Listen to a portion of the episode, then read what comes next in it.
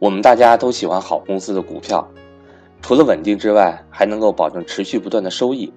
而股票调整，最能体现出投资者对这只股票的信心程度。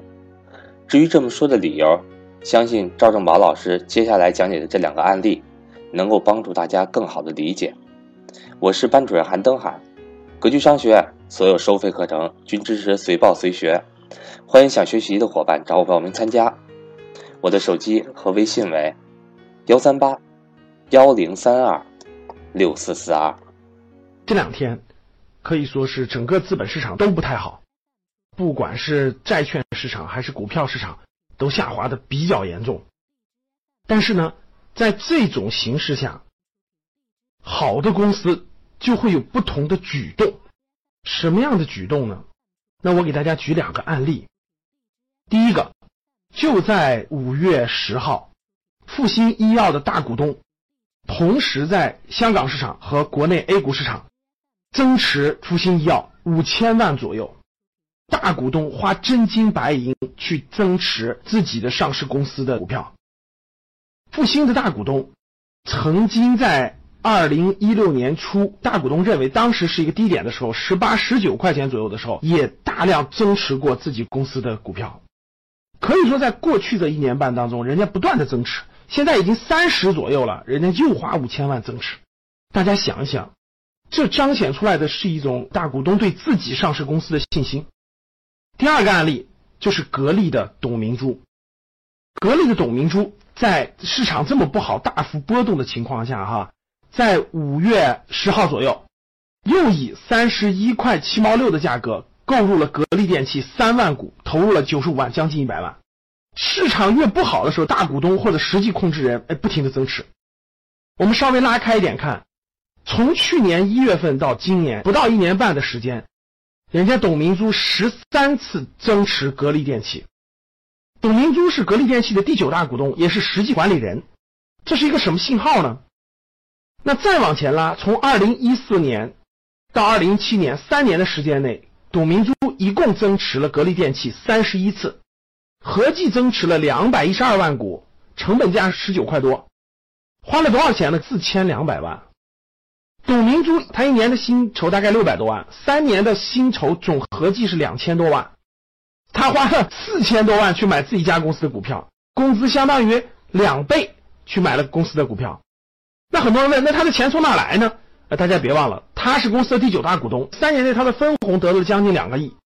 但是这样大家也可以看得出来，人家不断的是拿几千万的真金白银在购买自己上市公司的股票。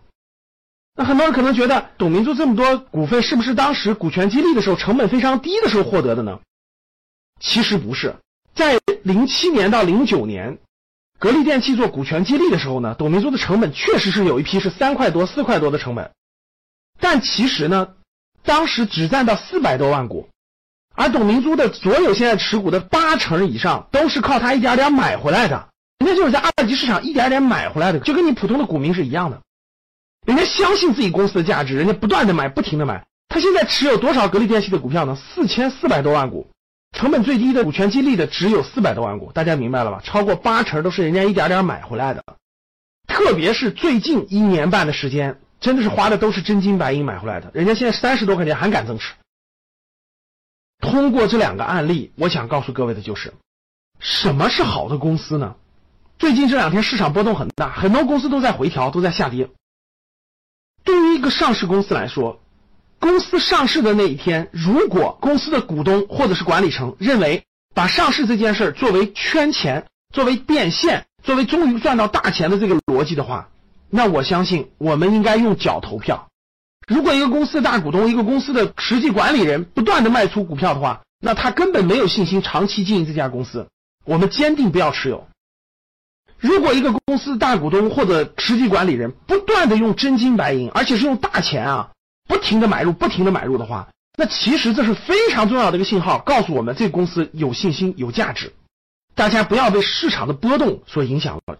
市场上三千多家公司里头有没有好公司？有，一定有。最近大家去看，像贵州茅台、像中国平安这样的，它本身有巨大价值的公司，其实它并没有创新低，而是在不断的创新高。这么多上市公司当中，一定有好的公司。我们用价值投资的方法和逻辑去选出好的公司，坚定不移的持有，耐心的持有，其实是你分享公司价值的一部分，是你投资理财获得正向收益的不多的为数不多的正确的方法。你是否关心和留意了好公司的大股东或者实际控制人，他们用真金白银增持自己的公司呢？这可是你未来投资生涯中应该关注的一个重要的事情。